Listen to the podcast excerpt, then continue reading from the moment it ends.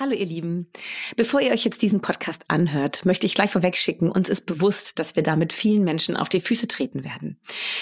Wir möchten dazu beitragen, dass über Zucht kritisch diskutiert wird. Wir lieben Hunde, genau wie ihr da draußen, und wir wollen, dass sie ein gesundes und glückliches Leben haben. Es gibt wunderbare Rassen, die, wie wir finden, es zu erhalten gilt. Aber dazu gehört auch, dass man sich auch selbst als Züchter immer mal wieder kritisch hinterfragt, ob es nicht hier und da Optimierungsbedarf gibt und ob man nicht zugunsten der Gesundheit vielleicht auf, auf bestimmte Rassemerkmale verzichten könnte. Wir äußern hier unsere Meinung, ihr habt eure. Bitte versucht nicht alles schwarz-weiß zu sehen, sondern fair zu diskutieren, nachdem ihr euch diesen Podcast angehört habt. Und uns ist total klar, dass wir viele Dinge, die auch noch wichtig wären, gesagt zu werden, nicht sagen konnten, aufgrund der Fülle an Qualzuchtmerkmalen, die es leider bei unseren heutigen Hunden gibt. Dafür möchten wir uns entschuldigen und gleichzeitig darauf hinweisen, dass das ein Fakt ist, an dem wir ganz dringend arbeiten sollten. Jetzt aber viel Spaß beim Hören. Vier Pfoten, zwei Beine und tausend Fragen. Der Hunde-Podcast mit Kate Kitchenham und Madita van Hülsen.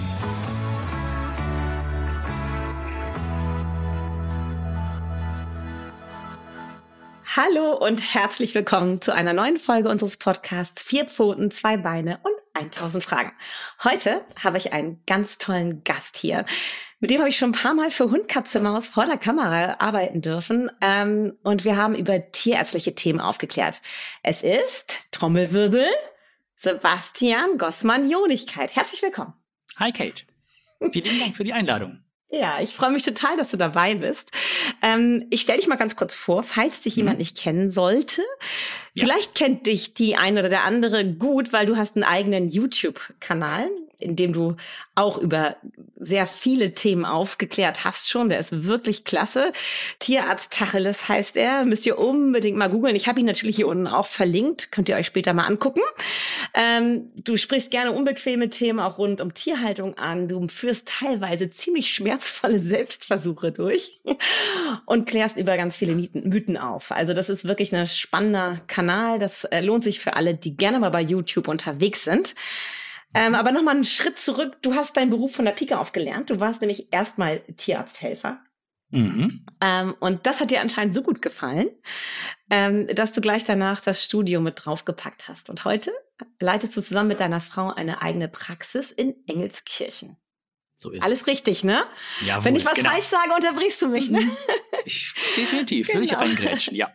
Auf deinem YouTube-Kanal geht es auch zu dem Thema, was wir heute behandeln, eine eigene Folge, die es sich total lohnt anzusehen. Ich wollte aber trotzdem das nochmal ganz neu angehen, das Thema, weil ähm, ich einfach durch Kontakt zu vielen Leuten, die besondere Rassen haben, ähm, damit konfrontiert wurde, dass äh, die plötzlich betroffen sind, obwohl sie ganz lange Zeit dachten, sie haben mit Qualzucht überhaupt nichts zu tun.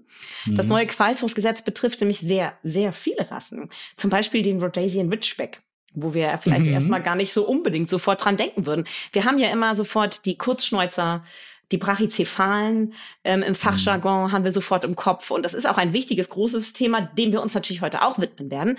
Aber ich finde, es macht total Sinn, uns das Ganze noch mal ein bisschen differenzierter anzugucken und hinzuschauen.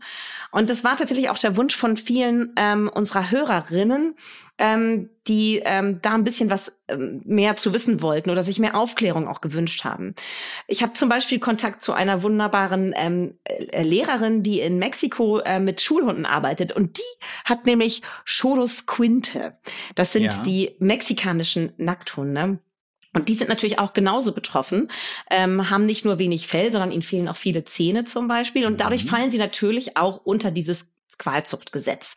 Mhm. Ähm, und darum möchten wir uns auch ein bisschen kümmern. Ist es richtig so, dass ähm, so auch solche uralten Rassen, weil es handelt sich dabei ja um eine Rasse, die ist, glaube ich, eine der ältesten Hunderassen der Welt. Mhm. Das, wie, wie ist es da? Ist, ist es auch berechtigt, sich von diesen Hunderassen jetzt zu verabschieden, weil wir heute diesen Qualzuchtparagraphen haben, den wir ja mhm. eigentlich alle gut finden. Wir finden das ja alle richtig, dass es den gibt. Aber ich finde eben halt, um dem ganzen Thema wirklich rundum gerecht zu werden, mhm. ähm, sollten wir uns auch diesen Fragen widmen. Und genau deswegen bin ich ganz froh, dass du dabei bist, Sebastian, weil das könnte ich niemals leisten. Dafür brauche ich äh, tiermedizinische Verstärkung. Kriegst also, du. Wir legen los.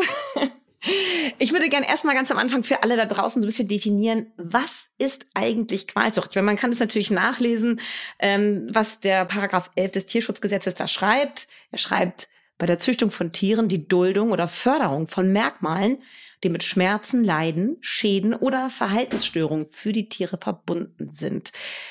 Das wollen wir natürlich alle nicht. Das können wir alle direkt hier unterschreiben. Gerade du als Tierarzt wahrscheinlich. Ganz bestimmt. Mhm. ähm, aber ähm, was, was, was für Rassen sind also betroffen? Wir arbeiten uns mal ganz langsam durch den Körper der Hunde durch. Das ist jetzt mal unsere, finde ich, unsere Herangehensweise. Ja, finde ich gut. Die betroffenen Organe und Körperteile und gucken dann immer, welche Rassen dabei ähm, zum, äh, zum Beispiel dann betroffen sein könnten oder sogar sind durch diesen neuen Qualzuchtparagraphen. Womit fangen wir an? Ich höre dich gut mit den Ohren, würde ich sagen. Mit den Ohren, das ist gut. Ja. Gute Idee. Okay, fangen wir mit den Ohren an. Okay, lass mich überlegen. Du hast ja in deiner Tierarztpraxis ganz bestimmt ganz viel mit Ohrenentzündung zu tun, oder? Zum Beispiel. Ist mein täglich Brot, ja. Aha. Jeden Tag eigentlich. Welche Rassen sind denn von Ohrentzündungen besonders häufig betroffen? Naja, meistens kannst du schon mal sagen, sind es die Schlappohrhunde. Der, okay. du kannst ja schon anschauen, der Wolf, der Vorfahr hat Stehohren, die ja. bestimmt auch schon mal Entzündungen in den Ohren haben, aber eher selten. Ja. Und das heißt, ein Schlappohrhund muss keine Entzündung in den Ohren haben, aber da ist es deutlich häufiger. Du musst dir halt vorstellen, so ein Schlappohr deckt den Gehörgang ab und da mhm. drin ist dann feucht, warm und dunkel. Da kommt kaum mhm. Luft rein und raus. Entsprechend können sich da dann Hefepilze und Bakterien wunderbar vermehren. Mhm. Und das mhm. heißt, diese Hunde haben am ehesten Probleme. Also sagen wir mal, die Bassets, die Cocker Spaniel, so diese ganzen mit den sehr schweren Ohrlappen, mhm. ähm, wo dieses Milieu oder dieses, dieses, dieses Zuchtgebiet für Bakterien und Hefepilze einfach schon ja angeboren ist. Das mhm. sind so mhm. die Hauptproblempatienten. Okay, aber fallen sie unter den Qualzuchtparagraphen diese Rassen? Ich glaube nicht, ne? Nee, eigentlich nicht, zumindest jetzt äh, diese gerade genannten Rassen deswegen nicht, weil Schlappohren auch nicht explizit, soweit ich weiß, in diesem Gutachten erwähnt wurden, außer bei den mhm. Kaninchen, mhm. wenn die halt viel zu lang sind und sich drauftreten mhm. können zum Beispiel. Mhm. Aber ich finde es trotzdem, das ist so ein, so ein Running System. Also ich habe viele Cocker, die ständig mit diesem Problem vorstellig werden mhm. und du eigentlich nur gegen die Windmühle ankämpfen musst. Und man könnte den Tieren jetzt äh, die, die Ohren nach oben zusammenbinden, dann hast du wenigstens immer eine, eine Luftzirkulation, aber es ist auch keine Dauerlösung. Also ich, ich finde es mhm. halt schade. Ähm, wir haben es bei den Katzen ganz anderes Problem, bei den, bei den Knickohren. Das ist mhm. ja so eine, so eine Halbversion. Ja, das ist auch so eine Modeerscheinung gerade, ne? Ja, Genau, diese ja. Scottish Fold als, als bestes Beispiel, die sind gerade in aller Munde und das ist eine, ein, ein Gendefekt bei dem der Knorpel einen Schaden hat und das, was du an den Ohren siehst, ist nur die Spitze des Eisbergs. Das heißt, die, die können sich gar nicht richtig aushärten und auch da ist das gleiche Problem, die haben ständig Ohrenprobleme. Alles klar. Ständig okay. mit Ohrenentzündungen zu tun. Beim Cocker Spaniel noch mal kurz zurück. Da gibt mhm. es ja ähm, die Arbeitslinie, die hier in Deutschland ja leider nicht anerkannt ist, der Working mhm. Cocker. Die ja. haben ja viel kürzere Ohren und die haben, glaube ich, diese Probleme nicht, oder? Hattest du schon mal nee. einen Working Cocker auf dem Tisch mit diesem Problem? Die sind hier noch super selten, aber das, das ist wirklich so. Und die, die sind auch irgendwie viel, viel agiler und, und halt nicht so, so träge, mhm. eher so ruhig. Und äh, Ohrenprobleme habe ich da auch noch nicht gesehen, das stimmt. Okay. Definitiv. Also hier auch nochmal ein großes Fragezeichen in meinem Gesicht, warum dann diese Linie, sage ich mal, hier in Deutschland, in anderen Ländern ist sie zugelassen. In England äh, mhm. hat das Königshaus gerade einen Working Cocker gehabt, der ähm, sogar eine Auszeichnung bekommen hat. Ähm, also da ist es total normal hier in Deutschland, weil er nicht dem Standard entspricht, aber mhm. offensichtlich gesünder ist, ähm, ja. ist er nicht zugelassen. Also hier vielleicht nochmal eine Frage an den VDH, warum denn das immer noch so ist. Ähm, Bassett bin ich mir übrigens gar nicht so sicher. Das muss ich nochmal nachgucken. Ich mhm. war da nicht was wegen Knochenbau und so und dieser ungünstigen Statik. Die ähm, sind deswegen, wegen den Ohren sind sie nicht drauf, genau. Aber ah, gut, die okay. haben andere, ah, andere Baustellen. Okay, okay gut. Ähm, dann kommen wir zum nächsten. Jetzt suche ich mir was aus und ich sage mal, wir gucken uns jetzt mal das Fell an. Damit sind wir dann nämlich auch gleich schon bei unserem Cholos Quinte. Ich habe extra vorher geübt, mhm. das richtig auszusprechen. Ist ja nicht nur diese Rasse, es gibt ja noch andere Rassen, mhm. äh, denen das Fell dann aber die jünger sind und gezielt weggezüchtet wurde. Mhm. Erzähl doch mal, was geht denn mit Nacktheit oder mit Fellmangel einher? Da gibt's ja so einiges, was genetisch damit zusammenhängt, ne? Ja, also gerade bei uns hier in Hype sind die chinesischen Nackt- oder Schopfhunde. Mhm, mh. Da gibt es ja auch verschiedene Varianten mit und ohne Fell und, und mit ein bisschen viel Fell hier. Und, und mhm. wir haben da sehr häufig mit Zahnanomalien zu tun. Also dass den Hunden wirklich Zähne fehlen, manchmal vereinzelt, manchmal mhm. ganze Zahnreihen. Und ich hatte jetzt schon mehrere auf dem Tisch, wo zum Beispiel die Milcheckzähne nicht ausfallen. Die bleiben einfach da stehen, wo sie sind, weil die einfach keine adulten, also erwachsenen Eckzähne haben. Okay. Und das ist vollkommene Fehlzüchtung in meinen Augen. Also mit der Nacktheit das ist jetzt für unsere Breiten vollkommen ungeeignet. Mhm. Aber wenn ich halt durch dieses, diese Nacktheit wird durch ein Gen ausgelöst, das aber gleichzeitig auch noch zum Beispiel diese Zahnprobleme verursacht. Mhm. Mhm. Und von daher macht es in meinen Augen keinen Sinn, die weiter zu züchten. Mhm. Bei den bei dir angesprochenen ähm, Scholos, ich kürze es mhm. immer gerne ab, ich kann es nicht ja. aussprechen, ähm, kann ich tatsächlich aus keiner eigenen Erfahrung berichten, weil ich habe noch keinen auf dem Tisch gehabt. Die gibt's bei uns hier gar nicht. Ähm, aber da ist es, finde ich, ein bisschen anders, weil das ist eine sehr, sehr urtümliche Rasse. Die mhm. gibt seit wahrscheinlich seit mindestens 3000 Jahren in menschlicher mhm. Obhut. Aber die haben das gleiche Problem. Also auch da gibt es Zahnanomalien. Aber mhm. du kannst jetzt schlecht so eine alte Rasse verdrängen. Ähm, aber auch da muss ich sagen, sind für unsere Breiten komplett ungeeignet. Mhm, genau. Die brauchen hier einfach tatsächlich ständig Pullover. Sogar im Haus muss man ja. den Pullis anziehen. Ähm, ich finde auch, also in Mexiko ähm, den sie ja als Wärmflasche, als lebendige ja. Wärmflasche. Dazu wurden sie ja auch tatsächlich gehalten. Also so auch sind auch natürlich im, im, im Essenstopf gelandet, aber ähm, vor mhm. allen Dingen waren sie lebendige Wärmflaschen und werden geschätzt wegen ihres besonderen Wesens und gehören irgendwie in dieses Land. Da finde ich, macht das auch wirklich viel Sinn, ähm, es gibt mittlerweile ja auch Züchtungen, die wieder ähm, haariger sind. Mhm, und die haben genau. dann auch gleich wieder mehr Zähne, ist doch so, ne? Nicht immer, aber die, die Chance ist deutlich größer. Mhm, also weil das okay. da nicht ganz so präsent ist und aber mhm. es, es ist wirklich erschreckend, wenn du halt so Tiere siehst, guckst du dann in den Mund bei, dem, bei, der, bei der Impfung zum Beispiel, bei der normalen Untersuchung und denkst nur, was stimmt denn hier nicht? Mhm. Ähm, da fehlen teilweise bei einem normalen Hundegebiss dann nachher irgendwie 10, 10 15 Zähne. Mhm. Gut, der Hund braucht die Zähne nicht, weil er sich nichts erjagen muss, rein theoretisch, mhm. aber es ist mhm. dennoch nicht mehr das, was wir un unter einem Hund vor verstehen. Mhm. Okay, also wie bleiben wir jetzt hier stehen? Wir sagen, diese neumodischen Rassen, die gezüchtet wurden, sind wir auf jeden Fall absolut dagegen, dass sowas ähm, ja. weiter forciert wird, weil es eben genau. halt mit weiteren Einschränkungen einhergeht. Ähm, bei so uralten Rassen, solchen alten, ja, das, sind, das, sind, das ist ein Kulturgut, kann man ja auch schon genau, sagen. Exakt. Ähm, finde ich, muss man das differenzierter betrachten. Ja, es ist nicht, ist nicht so einfach, die Entscheidung zu treffen, weil da geht's mhm. halt wirklich, wie du sagst, mit einem Kulturgut und das einfach so auszuradieren, glaube ich, ist nicht korrekt. Also zumindest äh, Sebastian Gosmanionigkeit und Kate Kitchenham hier in Deutschland sollten sich nicht anmaßen, da Nein. jetzt irgendwie zu sagen, ob es diese Rasse weiterhin geben sollte oder nicht, finde ich.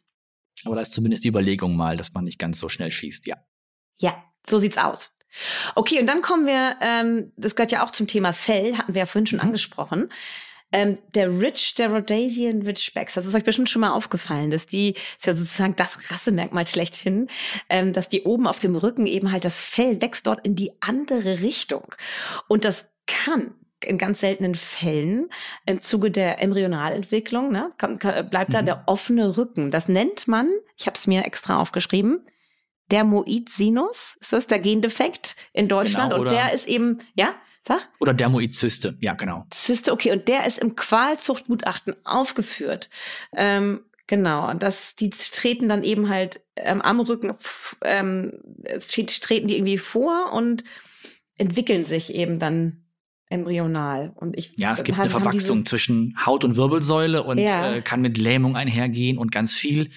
Aber da grätsche ich dir jetzt direkt rein. Ich ja. habe jetzt extrem viele gesehen und ich habe also extrem viele Ridgebacks gesehen und noch ja. nie eine solche Dermoid-Zyste. Noch nie.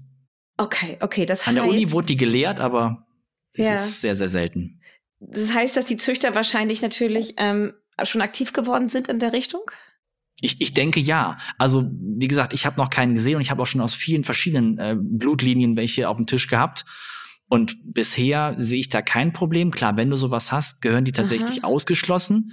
Aha. Es gibt dann noch diesen Ansatz, dass man versucht, einen rich-losen Ridgeback ja, zu züchten. Genau, das habe ich auch gehört, ja. Ja, ähm, ich finde es nicht schlecht. Dann könnte man sie wahrscheinlich eher äh, Rhodesian Brownbacks nennen. ja. Oder Ridgeless-Backs. Ja. Ähm, ich glaube, dass man da innerhalb von einigen Generationen dieses Dermoid-Zysten-Problem direkt wirklich weg hätte. Mhm. Aber ob man, ob der dann noch der Markt da ist, ob die Menschen dann einen Ridgeback haben wollen ohne Ridge. Ja, aber das ist, da haben wir, da haben wir jetzt ja wieder so ne, die Nachfrage- und Angebotgeschichte. Mhm. Und ich finde, im Sinne der Gesundheit einer Rasse und auch um die Rasse zu erhalten, weil an sich ist der Rhodesian Ridgeback für die richtigen Menschen, sei wohlgemerkt, ja eine wunderbare ja. Hunderasse. mhm. ähm, und es wäre schade, wenn sie verschwindet. Und äh, ich meine, eigentlich sollte es ja immer im Interesse auch der Züchter sein, ähm, mhm. da äh, das auszuschließen, dass so, äh, solche Welpen betroffen sind mit diesem Risiko. Ja. Ähm, ja, also von daher finde ich, das verstehe ich das nicht ganz, ähm, warum dieser Ridgelose Ridgeback schlechter sein soll als der Ridgeback mit dem Ridge. Es geht hier nur um ein äußeres Merkmal und ich, das ist wie viele Dinge in unserer Zeit. Man könnte sich wahrscheinlich ziemlich schnell daran gewöhnen, dass das dann einfach irgendwann nicht mehr da ist. Also ich bin pro Ridgeback, aber gegen den Ridge in dem Fall. Finde ich das dann okay? Oder was sagst du? Naja, also da ich noch keine von diesen Zysten oder Sinussen gesehen habe, mhm. finde ich das eh diese Diskussion komisch. Aber mhm. wenn es tatsächlich gehäuft auftritt in manchen Linien, würde ich auch sagen, bitte macht's doch bitte Rich los. Vielleicht Und trifft man sie nicht an, weil die Welpen nicht vielleicht nicht alt werden. Mhm. Ich weiß Möglich es nicht. Ne? Wir, wir spekulieren hier rum, wir wissen es nicht. Genau. Da müsste man mal einen Ridgeback-Züchter fragen. Die wissen das ganz sicherlich. Ja. So, bevor wir uns jetzt hier mit den Ridgeback-Züchtern zu sehr anlegen, machen wir mal weiter. lassen wir, ja. Ja, das lassen wir das lieber. Gesünder. ähm, genau. Ähm, ich finde nämlich eine Sache auch wirklich schwierig und das sind die Haare über den Augen. Hm. Ich habe da schon öfter mal Drehs gehabt und mich gefragt, liebe Züchter, warum ist das so wichtig, dass ein Riesen- oder Mittelschnauzer oder ein Briar oder ein Birded Collie oder der Havaneser diese Haare vor den Augen haben muss? Ich weiß, viele machen dann irgendwie Spänkchen rein und so, aber ich finde, das ist ein Schönheitsmerkmal, was einfach äh, für den Hund eine krasse Einschränkung ist, weil Hunde kommunizieren unglaublich viel über ihre Augen. Also sowohl, dass sie etwas mitteilen über ihre Augen, also sie machen sie groß, wenn sie in Spiellaune sind und zeigen viel weiß, oder sie machen einen Staring Contest, wenn sie Lust haben, ähm, jemanden, ähm, wenn sie jemanden provozieren wollen und Bock auf eine Prügelei haben. All das kann das Gegenüber gar nicht sehen, weil die Haare vorhängen. Und genauso wenig, äh, also genauso sehr sind sie natürlich auch in ihrem Sehvermögen eingeschränkt. Also ähm, ich meine, das ist ja etwas, was sich ziemlich schnell ähm, klären lässt, indem man einfach die Haare schneidet, oder? Ja, eigentlich schon. Aber genau was du sagst, es ist eigentlich ist eine Verhaltensstörung, ja. Wir haben jetzt hier mal keinen mhm. körperlichen Schaden und die Sicht ist eingeschränkt, das mhm. Kommunikationsverhalten deutlich beeinträchtigt. Ähm, und von daher appelliere ich da eher an die, die Besitzer oder an die Tierhalter, die einfach mit Fleiß und, und Umsicht einfach die Haare schneiden sollen. Ja, finde ich da machen, ja. wichtig finde ich auch total wichtig und ich weiß ja, äh, das machen ja ganz viele von euch, die solche Hunde haben, denen die Haare vor die Augen hängen. Genau. Ja, ja. auch wenn es ein Zuchtziel ist. Ja, ja, ich verstehe es nicht. Manche Dinge muss man ja auch nicht verstehen, ne? Nee. Und dann kommen wir jetzt nochmal zu der Fellfarbe. Und da gibt es ja besonders heiß in der Diskussion den Merle-Faktor. Ihr alle kennt diese Hunde, die ähm, so wunder wunderschön aussehen, besondere Augenfarben haben, ähm, oft ein, ein normalfarbiges Auge und ein blaues Auge. Und dann spiegelt sich das Ganze eben halt auch noch im Fell wieder. Das hat so eine wunderschöne Mischfarbe, so vielleicht oft so ein Grundton grau oder schwarz. Und dann hat, haben sie aber noch eine Sprenkelung da drin. Das sieht wunderschön aus und deswegen wollen ganz viele Leute diese Hunde haben. Aber wie das häufig ist mit Dingen, die schön aussehen, birgt sich da auch wieder etwas Gefährliches hinter, nämlich ein Gen. Ähm, und ich weiß nicht, Biologieunterricht ist ja schon ziemlich lange her bei euch und bei mir ja auch. Aber trotzdem ist es natürlich etwas, mit dem wir uns, also Bastian und ich, uns immer wieder natürlich auch berufsbedingt beschäftigen. Ähm, wir versuchen es uns einfach zu erklären. Es gibt eben halt heterozygote und homozygote Allele für dieses, ähm, für diesen Merle-Faktor. Und in dem Moment, wo das Homozygot auftritt, das heißt, der Welpe bekommt es von Mutter und Vater vererbt, ist es mit Krankheiten behaftet und zwar keine lustigen Krankheiten. Ähm, also es wird auch hier dann eben halt ähnlich wie bei der Felllosigkeit, also der Nacktheit vererbt, in Kombination mit ähm, Taubheit und Blindheit. Und das ist ein trauriges trauriges äh, Dasein. Das wollen wir nicht, dass solche äh, Hunde gezüchtet werden. Wollen auch die Züchter nicht. Trotzdem züchten viele Züchter dieses Gen. Wenn man weiß, wie es geht, kann man es natürlich machen. Ähm, aber dann muss man ganz, ganz wichtige Dinge beachten. Und leider, leider ist es ja so, dass sich viele Leute Züchter nennen und nicht wirklich Ahnung haben von dem, was sie tun. Ne? Und ähm, dann haben wir die Probleme. Stimmt, Sebastian? Leider ja. Also wir haben jetzt gerade in den Corona-Zeiten sehr viele Merle, Hunde und Katzen gesehen. Mhm. Äh, nicht Katzen, Unsinn. Merle Hunde gesehen. Ja, es ist schon spät ja, ja, heute Abend. Stimmt, wir sind abends ähm, dran, ja. Und, und äh, gerade so bei den Hütehunden, den Collies, den Shepherds, aber auch den großen deutschen Doggen, den Dackeln mit der Tigerfärbung mhm. und übrigens auch diese eigentlich sehr wunderschönen blauen französischen Bulldoggen. Mhm. Bulldoggen kommen wir nochmal vielleicht ja, nachher ja. drauf zu sprechen, mhm. wegen anderer Geschichten, aber das Fell dieser blauen Bulldoggen, ähm, ist auch von diesem Malfaktor abhängig. Okay. Und wie du schon erwähnt hast, ähm, ist es halt so, dass nicht nur das Fell damit zusammenhängt, sondern aber auch diese Taub- und Blindheit. Mhm. Und du hast es gut erklärt mit Hetero- und Homozygot und ähm, aber gerade halt, wie schon angefangen, in den Corona-Zeiten haben wir leider sehr viele von diesen Kofferraumwelpen gesehen, wo nicht drauf geachtet wurde und wunderschöne Tiere und dabei echt behindert. Mhm. Und das darf einfach nicht mhm. sein. Und da ist natürlich dann immer so die Frage, und das ist eben halt auch die aktuelle Diskussion, wenn es möglich ist, mit diesen Hunden so zu züchten, dass da so kranke Tiere bei rauskommen, ist es dann überhaupt noch gerechtfertigt, diese Farben zu züchten? Nein, überhaupt nicht eigentlich. Also, außer du weißt genau, was du tust. Mhm. Du bist ein Züchter und du weißt genau, was hetero- und homozygot ist. Du weißt das Problem und du weißt halt, wie du es auch umgehen kannst, indem du zum Beispiel das Ganze testest mhm. mit einem Gentest und schon weißt, aha, ich habe einen heterozygoten Träger, den darf ich nicht mit einem homozygoten verpaaren zum Beispiel, mhm. weil da die Chance einfach auf ein krankes, einen, einen kranken Welpen viel zu hoch ist. Genau, und aber auch mit einem anderen heterozygoten Tier eigentlich nicht verpaaren, weil auch dort können ja dann homozygote Welpen bei rauskommen, die dann krank sind. Also von daher, die Verantwortung der Züchter ist hier gefragt und da ist eben halt die große Frage, ist es äh, rechtfertigt diese, diese Fellfarbe diese Schönheit, dieses, dieses Schönheitsideal rechtfertigt es, dass, dass eventuell Leute mit diesen Hunden züchten, die keine Ahnung haben und dann diese kranken Tiere in Anführungsstrichen produzieren. Also ich bin da tatsächlich sehr im Zwiespalt, aber ich bin natürlich auch jemand, der sich überhaupt gar nicht für solche Rassemerkmale interessiert, sondern ich habe ja immer meine Mischlinge. Und ähm, wenn ich jetzt ein großer Liebhaber der Rasse bin, finde ich, dann muss ich mir diese Frage wirklich ganz ehrlich stellen, ob es das wert ist. Aber wir können hier nicht äh, en Detail über alle diese Themen diskutieren. Wir wollen euch hier nur einen Überblick geben, welche äh, Faktoren tatsächlich hier unter den Qualzuchtparagraph fallen könnten. Und deswegen gehen wir mal gleich weiter, weil es gibt noch mehr Fellfarben, die mit krankhaften ähm, Erscheinungsbildern ähm, behaftet sind. Zum Beispiel das Weiß. Das Weiß tritt ja bei vielen ähm, Hunderassen auf. Das ist ja der Dalmatiner, der West Highland Terrier. Auch der tritt gekoppelt auf mit Genen für Taub und Blindheit oder eine besonders hohe Allergieanfälligkeit, oder?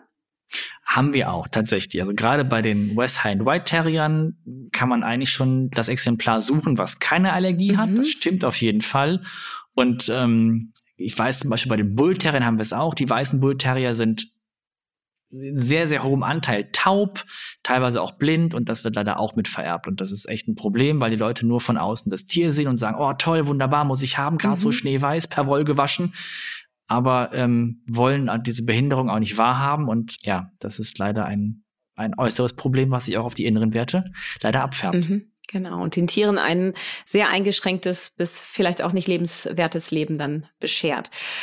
Also das ist der Weißanteil. Auch hier haben wir natürlich Probleme. Aber was viele nicht wissen, ist ja auch super in dieser Silver Labrador oder der Blue Frenchie. Du hast ihn eben schon angesprochen. Unglaublich beliebte Farbe, gerade bei so den Vermehrern, weil sie wissen, das wird gekauft. Ähm, und auch hier eine starke Kopplung mit Allergien, Hauterkrankungen in vielfältiger Form, lebenslanger Juckreiz, teilweise Fellverlust. Diese Hunde müssen ständig Cortison bekommen, oder? Du musst zumindest über die Symptome unterdrücken. Also mhm. Also du hast dir einfach damit ein Tier angeschafft, was eine sehr hohe ähm, Gefahr läuft, irgendwelche dieser Krankheit von dir gerade erwähnten zu, zu entwickeln. Und ähm, Cortison ist eine Möglichkeit. Es gibt auch noch verschiedene andere Ansatzpunkte, ist aber alles eigentlich nur, um dem Tier einen halbwegs erträgliches Leben zu bereiten unter Medikamenten. Also eigentlich werden die nie wirklich frei von, von der Therapie. Mhm. Also es ist eigentlich so eine Dauerbaustelle beim Tierarzt und die mögen uns eigentlich nie, die Hunde, mhm. weil sie ständig bei uns sind. Also auch hier viel Stress, den man Tieren ersparen sollte, indem man gar nicht erst auf die Idee kommt, diese Zucht dieser Farben zu unterstützen. Exakt, genau so mhm. ist es. Okay, dann kommt, äh, kommen wir zum nächsten Punkt. Äh, was haben wir noch so im Körper? Ich sehe nicht gut. Augen. Augen. Kommen wir zu den Augen. Auch dort ähm, gibt es ja äh, Probleme. Ähm, ich habe letztens einen Flat-Coated Retriever gesehen mit solchen hängenden Augenlidern. Man nennt es im Fachjargon Endo, Endotropin? Endotropie, ne? Endotropie? Entropium. Entropium, aha, okay. Entrop ähm, Ihr genau. merkt, ich bin keine ja. Tierärztin. Entropium, okay. Aber das ist, was man, du meinst, ist ein Ektropium. So. Hängende Augenlider nach außen. Ach, guck mal, jetzt merkt man erst recht, dass ich keine Tierärztin bin, okay? Erklär mal einiges, dafür bist du da. Leg los. Okay, also es, es gibt da zwei gegensätzliche Qualzuchtmerkmale, mhm. und zwar das N- und Ektropium. Das, mhm. was du gerade gesagt hast, war das Ektropium. Ah, okay. Da hängt der Lidrand nach außen, mhm. das ist nach außen gerollt. Mhm. Haben wir ganz häufig bei Bernardinern, bei Bassets, bei Bluthunden. Mhm. Also das ist dieses, dieses, dieser, dieser knallrote Schleimhautsaum unten mhm. drunter, der ist freiliegend. Und Schleimhäute müssen eigentlich schleimig feucht mhm. sein, damit sie einfach eine Immunabwehr haben und die trocknen einfach aus.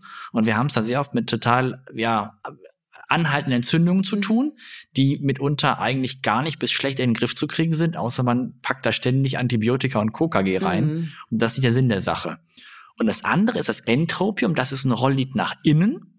Das haben wir ähm, bei keinen wirklichen speziellen Hunderassen. Das haben wir bei, bei allen, können wir das äh, ah. erkennen. Gibt es keine wirkliche äh, Häufung. Jetzt zumindest, was mir jetzt gerade bekannt wäre. Mhm. Aber durch dieses nach innen rollen des Augenlids sind die Wimpern nach innen gerichtet und kratzen auf der Hornhaut. Uh. Und damit hast du ein ständiges Fremdkörpergefühl. Okay. Und das, das ähm, führt auch zu einer dauerhaften ähm, Reizung der Hornhaut, zu einem Anfang, anfänglichen Tränenfluss, nachher wird's eitrig. Aha. Und bei diesen Hunden kommst du eigentlich auch ohne OP nicht, kommst um die OP nicht rum. Also das musst du als, als Korrektur-OP durchführen. Mhm. Das, das Lied, der Lidrand wird dann äh, entsprechend korrigiert, dass er wieder ordentlich schließt. Das geht auch beim, beim Ektropium. Mhm. Ähm, ist ähnlich aufwendig und ähm, ja, weil nur Medikamente ständig einbringen. Also wenn du jetzt da ständig mit irgendwelchen entzündungshemmenden Salben arbeitest, beim, beim Entropium, bei diesem nach innen gerollten Augenlid, das ist auf Dauer auch nicht wirklich dem Tier zuträglich. Nee. Also in beiden Fällen sollte das auf jeden Fall nicht in die Zucht gehen. Das Problem ist da, dass manchmal ein bisschen ja, operiert wird, kaschiert wird und dann wird das Tier in die Zucht ge gepackt und äh, es vererbt es aber trotzdem. Okay. Das ist wahrscheinlich bei den allermeisten Zuchtverbänden nicht erlaubt, möchte ich jetzt mal hoffen. Ähm, ist es. Es ist erlaubt. Ist definitiv nicht. Ach so, ist nicht erlaubt. Okay. Ist, nein, nein, es ist nicht erlaubt, okay. aber Nein, nein, nein. Es ist nicht mm. erlaubt, aber du kannst es halt leider so umgehen. Mhm. Das ist halt schade. Okay. Und dann wird nachher mal komisch geguckt nach dem Motto, wie kann das denn der Welpe ein Entropium haben, wo der Vater und die Mutter doch nichts mhm. haben? Mhm. Also auch hier wieder Finger weg von den Vermehrern sowieso, aber auch hier wieder ein wichtiger Hinweis, dass das, das tut kein vernünftiger Züchter, der möchte gesunde äh, Welpen. Ähm, ich habe neulich einen Gerstenkorn gehabt, ne? seit Ewigkeiten mal wieder. Das hat so weh getan. Ich habe so gelitten. Wenn ich mir vorstelle, ich habe ja das an beiden Augen eine dauerhafte Entzündung. Das sind, das ist echt, das ist ein Qualzuchtmerkmal. Also das weiß ich jetzt aus eigener Erfahrung. Also äh, gruselig. Ja, Augen sind super empfindlich, ja. sind mitten im Gesicht und das willst du nicht auf, auf, auf Lebenszeit ja, haben. Und gerade Hunde sind ja auch mit ihren Augen ständig irgendwie in der Nähe des Bodens. Da sind doch überall Bakterien. Also das muss wirklich fürchterlich sein, die Armhunde. Okay, kommen wir zum nächsten. Es gibt ja noch viel mehr Gruselgeschichten äh, hier. Wir haben ja noch die Haut. Ne? Ich meine, wir beide sind ja völlig faltenfrei, ne, Sebastian? Natürlich. Total. Wir sind jetzt 20 ja, geworden, ja, beide. Ja, ja. Ganz schön alt schon, ne? Jugendlich. Mhm. Ja.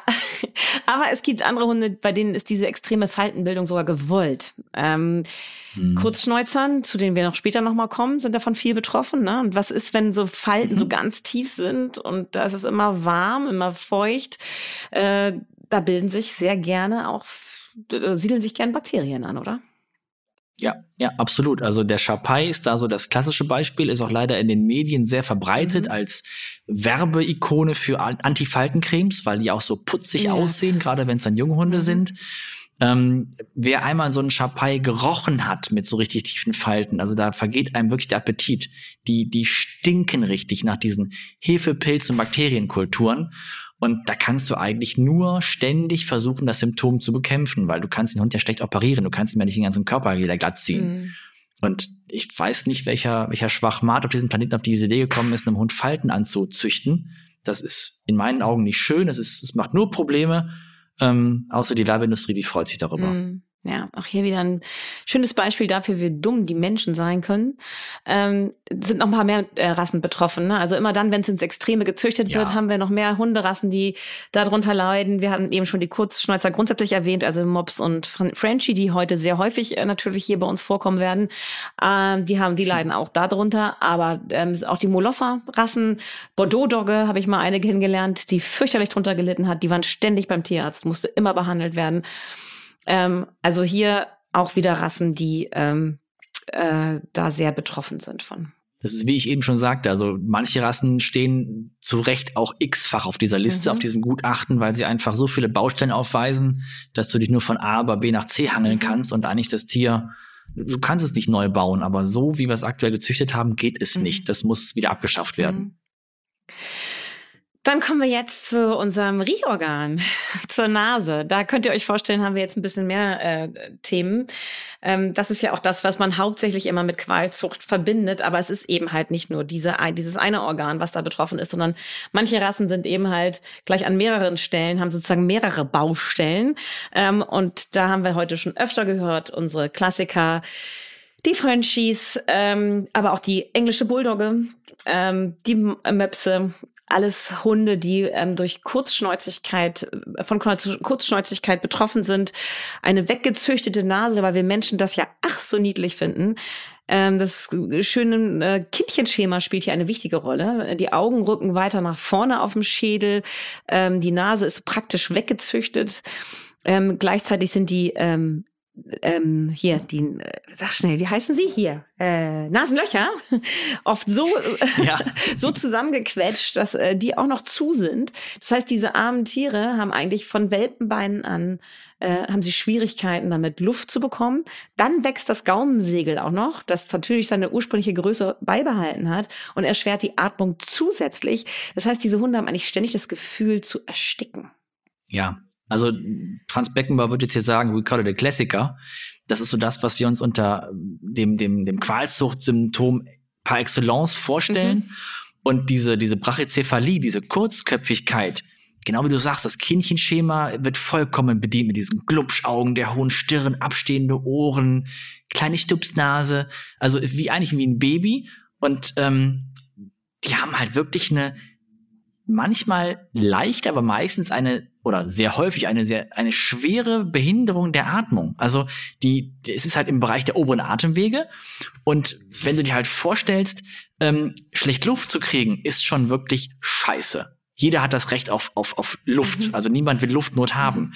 Aber die Hauptgefahr dieser Tiere daran wirklich zu sterben, ist bei Temperaturen ab 15 Grad Celsius.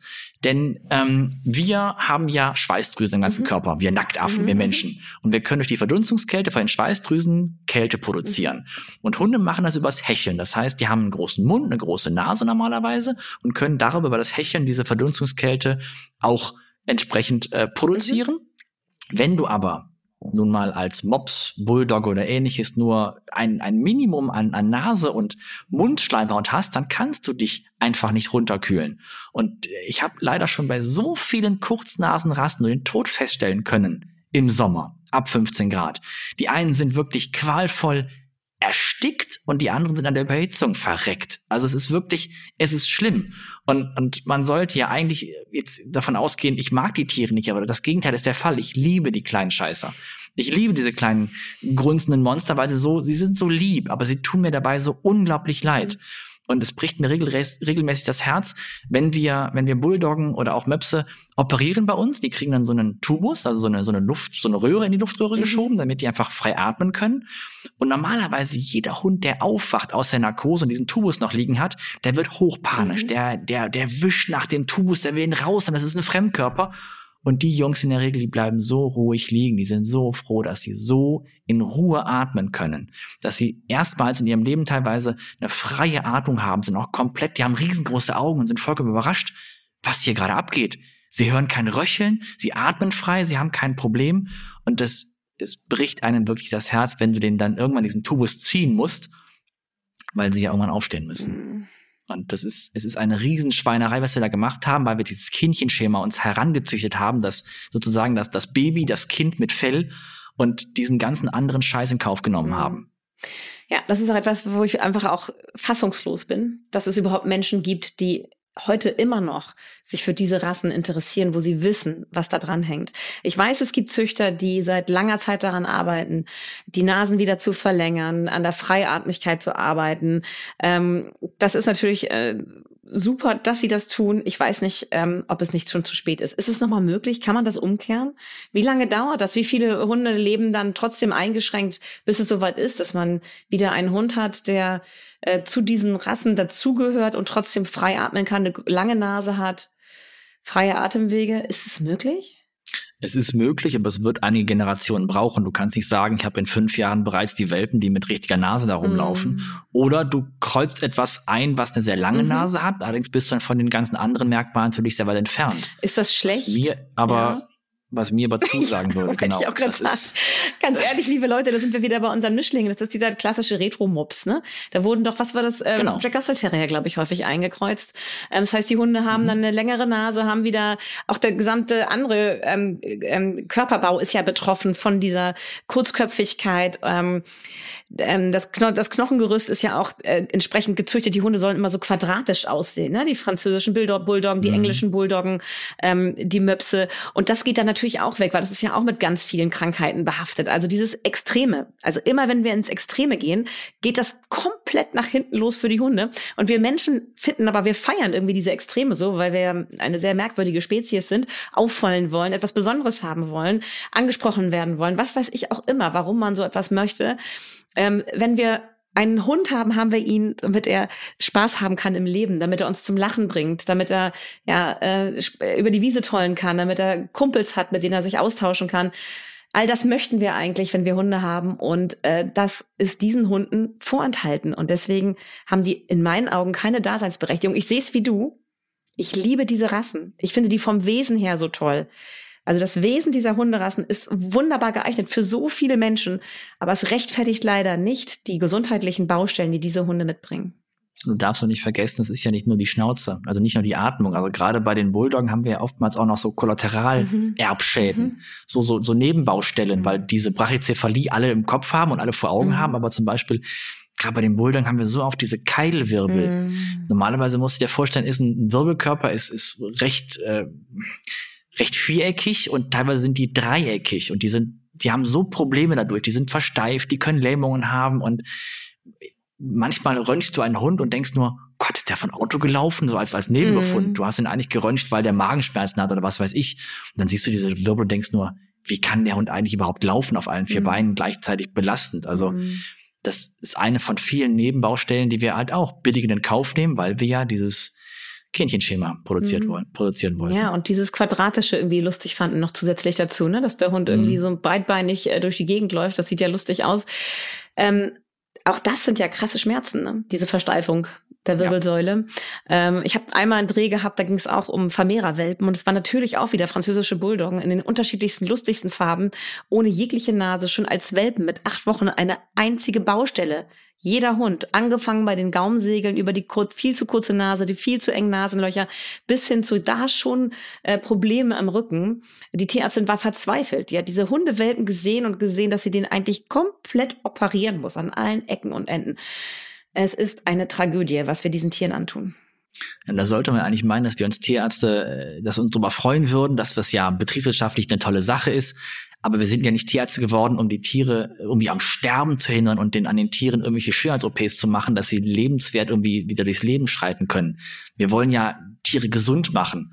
Und bei diesen Tieren hast du eigentlich überhaupt nicht die Chance, außer du packst da wirklich das große Skalpell aus und, und machst aus der Bulldogger einen Collie, übertrieben ja. dargestellt. Mhm. Das, das, das, wollen wir überhaupt nicht. Es geht einfach darum, dass du ein, ein, ein Tier ein Tier gesund haben möchtest. Und das ist bei diesen Tieren eigentlich fast nicht hm, möglich. Die emotionale Belastung für euch Tierärzte, ähm, die finde ich dabei auch euch krass. Weil ihr, das ist ja das Ding, ihr seid Tierärzte geworden, weil ihr eben halt Tiere liebt ähm, und helfen, helfen möchtet. Und das zu sehen, dass man eigentlich weiß, wo fange ich jetzt hier eigentlich an? Also das hat mich da auch sehr berührt. Das war eine Tierärztin, die schon seit sehr, sehr, sehr vielen Jahren arbeitet. Und die war, da war so dieses Entsetzen ins Gesicht geschrieben. Ich weiß nicht, wie ihr damit ja, umgehen könnt wenn ihr das so oft seht. Der Sarkasmus hilft da, der Sarkasmus hilft wirklich an vielen Stellen, ja. Der wird auch sehr schwarz, der Humor mhm. irgendwann und es ist aber, es ist hilfreich. Mhm. Gut. Gut, dann äh, entfernen wir uns mal. Wir kommen bestimmt nochmal wieder zurück zu unseren Kurzschneuzern, weil, wie gesagt, die sind mhm. leider ähm, in so vielen Bereichen betroffen, dass es äh, schon bei der Vorstellung so weh tut. Ähm, aber es gibt auch andere Hunderassen, wo man jetzt vielleicht nicht unbedingt denken würde, dass die ein Problem haben mit dem Knochengerüst. Wir waren jetzt ja gerade bei der Wirbelsäule, bleiben wir mal bei dem Knochengerüst. Ähm, was ist zum Beispiel der deutsche Schäferhund? Da war doch Ewigkeiten diese äh, schräge abfallende Rückenlinie, ne? War wahnsinnig. Und ich habe gerade neulich wieder einen gesehen. Super stolzer Hundebesitzer mit einem Hund, der tatsächlich echt Schwierigkeiten hatte und wackelig gegangen ist. Ja, also das ist halt die HD in Kurzform, mhm. ausgeschrieben dann die Hüftgelenksdysplasie. Einfach ausgedrückt ist es einmal erstmal nur, dass der Oberschenkelkopf nicht zur Hüftgelenkspfanne passt. Es gibt in verschiedenen Graden, in verschiedenen Schweregraden. Und wir wissen heute, es sind genetische Faktoren, sind die Haupteinflüsse. Aber es gibt auch noch Umwelteinflüsse, wie zum Beispiel Fütterung und Beanspruchung des Tieres, die da eine wesentliche Rolle auch spielen können. Und gerade beim deutschen Schäferhund, ich nenne das immer so, dass dieses hässliche Fließheck mhm. beim Hund, ähm, da ist gerade eine, eine Studie an der TU Hannover, die läuft und die haben einen richtigen HD-Marker gefunden und schauen jetzt, ob man diesen HD-Marker auf andere Hunderassen ähm, anwenden kann. Denn zurzeit können wir das nur feststellen in der Tierarztpraxis durch ein, eine Narkose, HD-Röntgen. Mhm. Das ist auch sehr aufwendig. Und ähm, tja, also es ist eigentlich jedem klar, dass diese Tiere, die äh, manchmal gar nicht alt werden, manchmal ein Leben lang an Hüftgelenksschmerzen leiden, außer du machst dann wirklich da eine neue Hüftprothese rein auf jede Seite. Ähm, aber das ist nicht das Ziel, dass wir Tiere ähm, produzieren, züchten wollen, die, die einfach mit, mit ständigen Hüftgelenksschmerzen durchs Leben torkeln. Mhm. Also das, das kann es nicht sein. Andere Rassen, die fallen mir da ein, äh, sind äh, hier ähm, Retriever-Rassen, ne? der Golden und der Labrador Retriever. Mhm. Obwohl man da sagen muss, dass äh, Zuchtverbände, die die ganze Angelegenheit sehr ernst nehmen, genau das machen, was du gerade sagst. Die verpflichten ihre Welpenkäufer dazu, ähm, die ähm, Welpen ähm, röntgen zu lassen in einem bestimmten Alter und sich die Ergebnisse schicken zu lassen. Äh, denen ist es ganz, ganz wichtig, das ähm, im Blick zu behalten. Wie entwickeln sich die Hunde weiter? Ähm, die Verpaarung der Elterntiere wird nur vorgenommen, wenn bestimmte Werte, besonders gute Werte erzielt werden. Also das ist da ein ausgeklügeltes System, wie da gezüchtet werden darf. Da haben natürlich auch unterschiedliche Züchter unterschiedliche Ansprüche, aber die richtig guten Züchter, und da lohnt es sich dann eben halt, wenn man unbedingt einen Hund dieser Rasse haben möchte, sich richtig gut schlau zu lesen, sich gut zu informieren, informieren und zu schauen, dass man äh, Züchter, wenn man Züchter unterstützen möchte, dieser Rassen, ähm, dann wirklich die unterstützt, die da ganz, ganz, ganz viel Wert auf die Gesundheit legen. Ähm, besonders betroffen sind wahrscheinlich auch die großen Hunderassen, ne? wie irischer Wolfshund oder so das wäre mir bei dem jetzt gar nicht so bewusst, aber du hast schon recht, es sind eher die großen mhm. Hunderassen, die eine solche HD aufweisen können, aber nicht müssen. Und es gibt auch bestimmt äh, ganz, ganz tolle deutsche Schäferhunde mit ganz tollen Hüften. Mhm. Aber das ist einfach so, dass da noch ein sehr, sehr großer Anteil mit entsprechenden Problemen belegt ist, da wir nun mal da die letzten paar Jahrzehnte nicht so richtig, also nicht jetzt die letzten, aber in den letzten Jahrzehnten haben wir da ein bisschen Mist gebaut, weil einfach viel rumgemaggelt wurde und ich hoffe und ich glaube auch, dass diese neue HD-Marker dann Durchbruch bringt, mhm. dass man da einfach sagt, ja, hat er, hat er nicht oder wie auch mhm. immer ähm, und das gerade bei den Röntgenaufnahmen vielleicht nicht ja immer alles so hundertprozentig sauber gelaufen Ah, okay, das wusste ich noch nicht. Gut.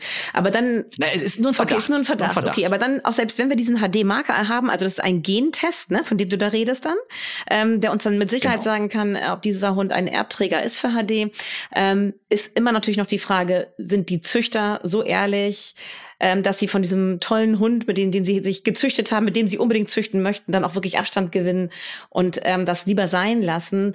Ähm, das, das erfordert dann natürlich wieder, dass eine ganz strenge Kontrolle stattfindet durch einen Zuchtverband. Also da wieder auch wieder der Hinweis, wenn ihr euch unbedingt einen Rassehund kaufen möchtet, achtet bitte auf den verlässlichen, guten Züchter, der einem sehr strengen Zuchtverband angeschlossen ist, dem die Gesundheit der Tiere ein echtes Anliegen ist.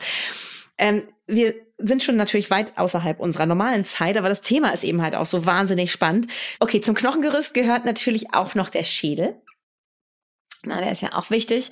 Wir hatten eben ja schon die Rundköpfigkeit ähm, besprochen, äh, also die Kurt, dass die Nase so weggezüchtet wurde und in dem Sinne, in, dem, in, in der Folge sind die Augen immer weiter nach vorne gewandert.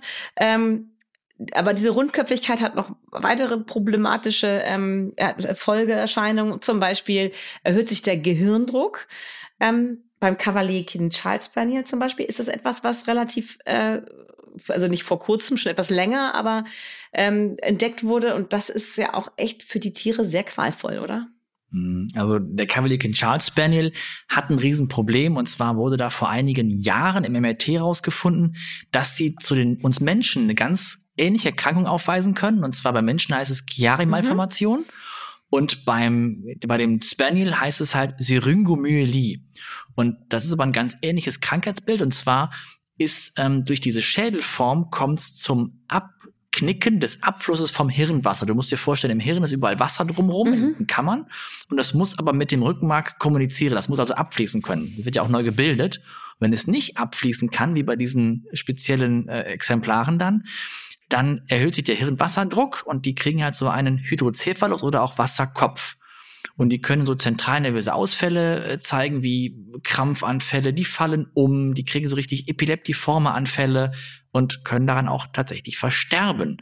Und bei diesen Cavalier King Charles Spaniels ist das leider häufig durch die Schädelform bedingt. Und ähm, Deswegen sollte man da auch wirklich darauf achten, dass solche Tiere mit diesen Symptomen oder auch eigentlich auch schon mit dieser Schädelform sich nicht mhm. vermehren sollten. Ich frage mich gerade, ich meine, woher weiß man das? Da muss man ja alle Hunde in den MRT schieben, einmal bevor man sie zur Zucht zulässt oder wie findet man sowas heraus?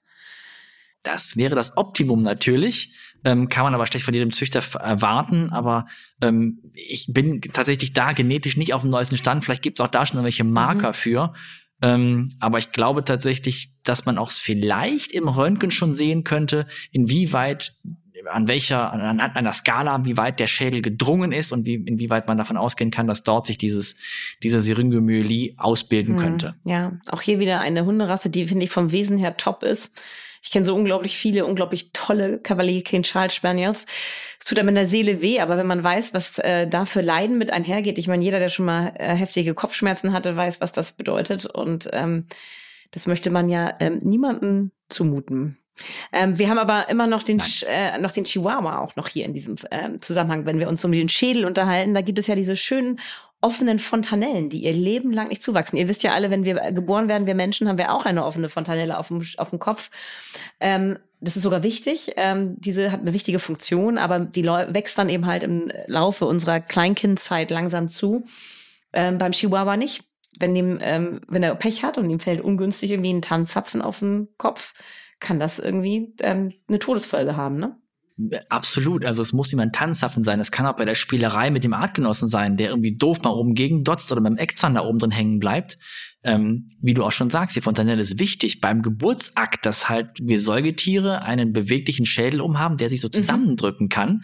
Aber der muss verwachsen und zwar recht schnell. Und bei diesen Exemplaren bleibt das da oben offen und äh, da gibt's, es ist wie so eine Art Reset-Knopf. Also du hast halt wirklich direkten Kontakt zum Gehirn da oben und daran kann man sehr, sehr schnell mhm. versterben. Und das Gehirn muss rundum geschützt sein, nicht nur an den Seiten und vorne und hinten, sondern auch mhm. oben mittig. Und ich finde deinen dein Vergleich mit dem, mit dem Tanzzapfen da schon super gut, wer drauf fällt. Aber wie gesagt, die Keilerei mit dem, mit dem, mit dem Artgenossen reicht da dicke aus, um schon mhm. zu sterben. Okay, also auch hier wieder eine, haben wir es wieder mal dieses Thema, wir züchten etwas Extremes, etwas extrem Kleines, extrem Niedliches, extrem Rundköpfiges und es geht immer einher mit Qualzucht. Ganz oft oder ja. fast immer. Ähm, ja. Ähnlich ja auch beim Bullterrier, ähm, dem die Nase so schön abgeschrägt wurde. Ich war mal im ähm, Zoologischen Museum in Bern. Ähm, und dort ist eine die weltgrößte Hundeschädelsammlung im, im Keller aufbewahrt. Und da hat wurde mir auch so ein Film gezeigt, wie sich die Nase des Bullterriers innerhalb der letzten, äh, glaube ich, 30, 40 Jahre abgesenkt hat, weil das so innen war, dass die immer schräger abgefallen ist und wie sich gleichzeitig der hintere Schädelbereich aber mit verändert hat und dadurch auch Druck auf bestimmte Gehirnbereiche ausgeübt wurde. Was für Folgeerscheinungen kann das denn haben?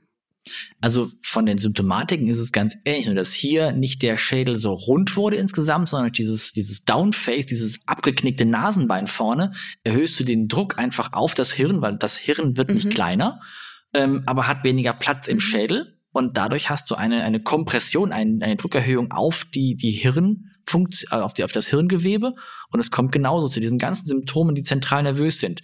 Krampfanfälle, Umfallen, Zittern, ähm, eingeschränkte Funktionen von, von, von der Sicht, von der Nase, vom Gehör. Also das, die volle Bandbreite an, an nervösen Krankheiten. Ja. Mit Ende des Todes, ja. So, ihr merkt schon, unsere Liste ist sehr lang. Wir könnten sie auch noch leider, leider müssen wir sagen, ziemlich lange fortsetzen. Ähm, die Zeit rennt uns davon und ähm, irgendwann müssen wir auch mal zum Ende kommen. Ähm, deswegen ist das traurige Resultat dieser Podcast-Folge, dass äh, wir nicht zu einem wirklichen Ende kommen können, weil es noch so viel weitere ähm, betroffene Organe gibt. Wir sagen nochmal schnell innere Organe, zum Beispiel das Herz. Ganz viele Rassen haben Herzprobleme. Ja, Sag mal ein Beispiel. Genau. Der Dobermann zum Beispiel Dobermann ist das Paradebeispiel, äh, die DCM, also die Herzvergrößerung hier, die leider sich auch bei denen sehr, sehr gut ähm, vererben lässt. Und da sollte man auch darauf achten bei Dobermann, dass man ein, ein Tier nimmt aus einer Zucht, wo bitte die DCM schon weitestgehend ausgeschlossen mhm. ist. Genau. Ähm, auch der Cavalier King Charles Spaniel ist betroffen häufig von Herzerkrankungen. Epilepsie, ein großes Thema bei vielen Hunderassen, Border Collie, auch hier Dobermann wieder. Ähm, also wir haben hier leider, leider noch sehr viele weitere Krankheiten, die äh, rassespezifisch weitervererbt werden. Es folgt natürlich sofort die Frage, sind Mischlinge eigentlich per se gesünder, Sebastian? Nicht per se. Also du kannst halt auch genauso das Problem haben, dass du einen Dobermann mit einem Cavalier King Charles Spaniel kreuzt und von beiden sozusagen den Driss mhm. mitkriegst, die mhm. beiden Baustellen. Ähm, aber also ich, du hast halt, in meinen Augen ist das Risiko nicht so hoch, weil sich da halt eher noch sozusagen das Gesunde verpaart bei diesen Kindern der Liebe, als wenn du auf ein Merkmal auf Teufel komm raus züchtest und, und damit einfach das Risiko eingehst, ja, ja, ist zwar jetzt, sagen wir mal, eine Riesenrasse ähm, oder irgendwie ein besonderes Merkmal ist hervorgehoben, aber dadurch hast du diesen anderen Mist in Kauf mhm. genommen. Deswegen, also ich bin ein, ein Mischlingsfan. Genau, so geht's mir ja auch. Ihr Leute da draußen, ich weiß, seid jetzt alle ganz geschockt und ähm, ja, das wollen wir natürlich auch erreichen. Seid wachsam. Ähm, ihr wisst, es waren wahnsinnig viele tolle Hunde in Tierheimen, in Tierschutzorganisationen auf ein neues Zuhause. Auch da könnt ihr nicht sicher sein, dass sich äh, nicht auch Krankheiten ähm, mit zu den Hunden mit ins Haus holt, über die ihr euch ein Leben lang kümmern müsst. Das gehört aber, finde ich, dazu. Wenn wir Lebewesen bei uns äh, leben haben, dann sind wir für ihre Gesundheit mitverantwortlich. Und ähm, das ist immer ein Risiko, was wir eingehen. Aber wir können dieses Risiko auch forcieren, dass wir Tiere ähm, gezielt züchten, die so krank sind. Dafür gibt es in meinen Augen keine Rechtfertigung. Ähm, ich weiß, wir konnten jetzt sehr viele Themen nicht so ausgiebig behandeln, wie das vielleicht die eine oder andere von euch sich gewünscht hätte. Ihr habt gemerkt, wie lange wir jetzt schon geredet haben. Ich hoffe, ihr verzeiht uns das. Mir ist es nochmal wichtig, euch mitzugeben. Ähm, das Gemeine ist, selbst wenn ihr solche Hunde seht und die wirken auf den ersten Blick fröhlich und glücklich, ähm, macht euch immer wieder klar, dass Hunde wahnsinnig gut daran sind, Schmerzen zu überspielen. Ähm, nicht zu zeigen, äh, was sie wirklich gerade vielleicht an schmerzhaften Erscheinungen ähm, durchmachen, ähm, Kopfschmerzen, Gliederschmerzen, all diese Dinge, die wir mit unserer Sprache äußern können, zum Arzt gehen können und sagen und wo es genau kneift.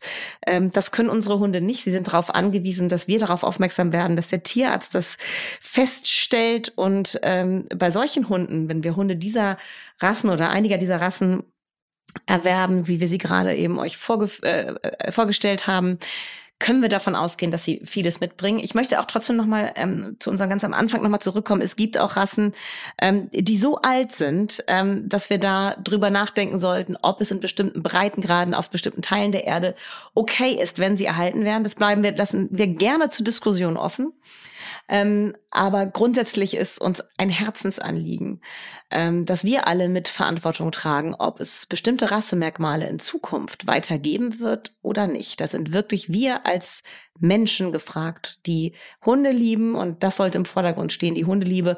Und dann finde ich, ist eigentlich äh, gar keine Frage mehr, dass man darauf achtet, ähm, was man genau mit seinem Kauf unterstützt.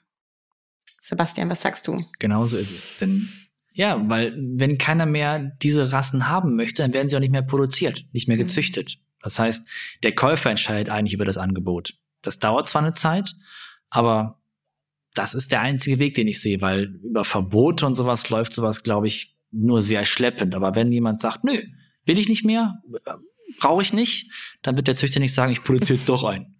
Sondern ähm, das, glaube ich, ist ein, ein guter Ansatz, um dem Ganzen so ein bisschen, auch wenn es ein bisschen länger dauert, aber da äh, das zu unterbinden. Genau. Also geht raus, sagt allen, sie sollen diesen Podcast sich anhören, sagt allen, sie sollen sich ganz genau informieren. Ähm, muss es unbedingt ein Rassehund sein? Gucke ich nicht vielleicht doch nochmal, ob es irgendwo einen Hund gibt, der ein neues Zuhause sucht und ähm, dann geht ihr dahin und informiert euch da, besucht ihn ein paar Mal, führt ihn aus. Gute Zucht, äh, Tierschutzvereine geben euch einen Hund nicht sofort mit oder es ist keine Bestellung per Klick im Internet, sondern ihr habt die Gelegenheit, das Tier kennenzulernen, ähm, ob es zu euch passt, ob ihr zu dem Tier passt. Ganz wichtig, finde ich ganz, ganz fair, wird häufig vergessen. Ähm, Und dann kommt ihr auf diesem Wege zu einem Hund, der wie gesagt auch nicht unbedingt gesund sein muss, aber ihr unterstützt nicht Qualzucht. Und das ist hoffentlich deutlich geworden, dass das unser aller Verantwortung ist, wie wir finden. Sebastian, ich danke dir, dass du dir so viel Zeit für mich genommen hast. Ich muss noch mal schnell äh, petzen. Er hat mir vorher erzählt, dass er sich wahnsinnig gut vorbereitet hat, so lange Zeit sich genommen hat, auch schon in der mhm. Vorbereitung für mich, damit er uns hier in der Kürze der Zeit das Wichtigste weitergeben kann. Ähm, ich bin ganz begeistert, dass wir all diese Themen abarbeiten konnten ähm, und trotzdem in diesem Zeitrahmen geblieben sind. Ähm, wie gesagt, ich weiß, es hätte noch viel mehr gegeben können, was wir hätten sagen können, aber uns war wichtig, euch einen Überblick zu geben und ich denke, das ist uns gelungen. Danke für deine Zeit, für deine Mühen ähm, und dass du hier teilgenommen hast, Sebastian. Danke für die Einladung. Ist mir auch eine Herzensangelegenheit, hier mal aufzuklären. Und auch wenn wir nur wirklich an der Oberfläche kratzen konnten und es noch viele weitere Tiere und auch Rassen und, und auch beim Nutztieren gibt es das ja auch, ähm, nicht alles erwähnen konnten. Ich hoffe, dass die, die Zuhörer da mal so einen Einblick bekommen haben, zumindest über die gängigsten Probleme und sich da was ändern wird. Vielen lieben Dank, dass ich okay. da sein durfte. Also ihr da draußen, Macht es euch gut mit euren Hunden und informiert andere Menschen, wenn ihr merkt, dass sie Interesse haben, sich bestimmte Hunderassen anzuschaffen. Macht's gut. Tschüss. Bis dann. Ciao. Vier Pfoten, zwei Beine und tausend Fragen. Der Hunde-Podcast mit Kate Kitchenham und Madita van Hülsen.